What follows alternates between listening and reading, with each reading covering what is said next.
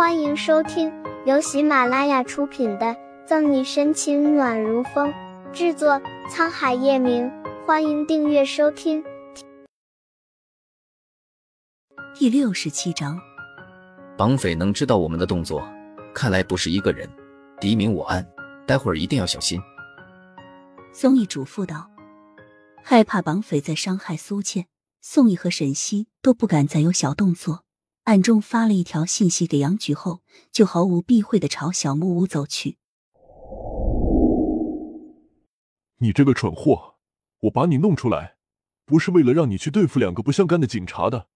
现在你倒好，成事不足败事有余。我知道老板你在担心什么，不过你放心，现在我们手里有筹码，那些警察不敢乱来。等把这两个警察解决完后，我会进行老板的计划。最好是这样，如果出了什么事，那你就别怪我不仁。放心吧，老板，这两个人已经到了。看见不远处走来的沈西和宋毅，男子冷笑两声，把电话挂断。而另一边，看来这次的计划又要失败了。你去把后面的痕迹抹掉，不能让叶晨玉查到这件事情和我们有关。是，董事长。垃圾处理站小木屋，逆之光看见沈西和宋毅，苏倩想要说话，奈何嘴被胶布封着。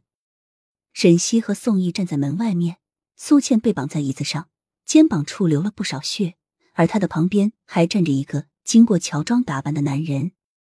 我们已经来了，快放了西西。因为光线太暗，沈西暂且没有认出男人是谁。脑海里思索着，看是否有什么印象。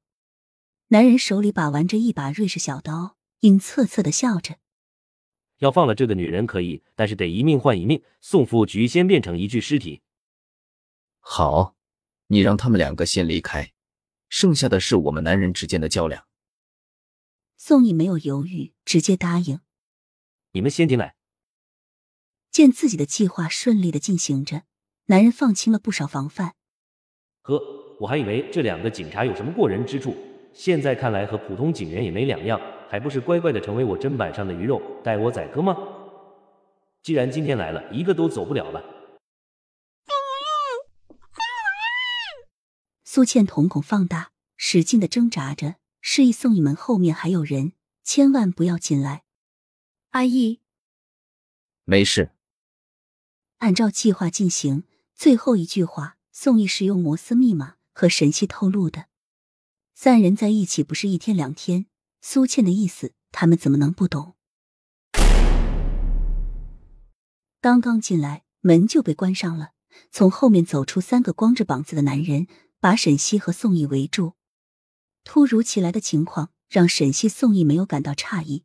绑匪既然要让他们两个单独前来，怎么可能又会放了他们？我们进来了。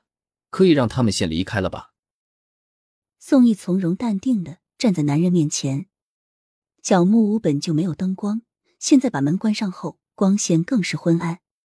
为了防止宋毅耍心计，绑匪手上的瑞士军刀抵在苏倩的脖子处。向来你们警察狡诈奸猾，我怎么相信你们？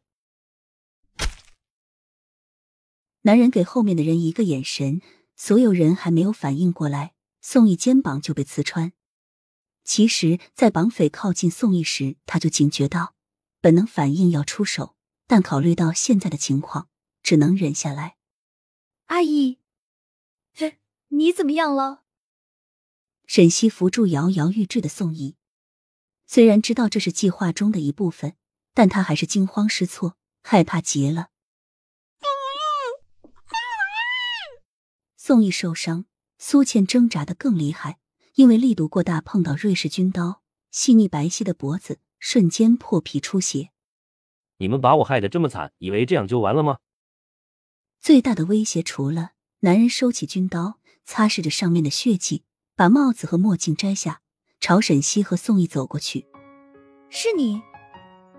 抬头望去，借着门缝透进来的光，沈西终于认出了男人。沈西考虑过绑匪会是经过他手的毒枭。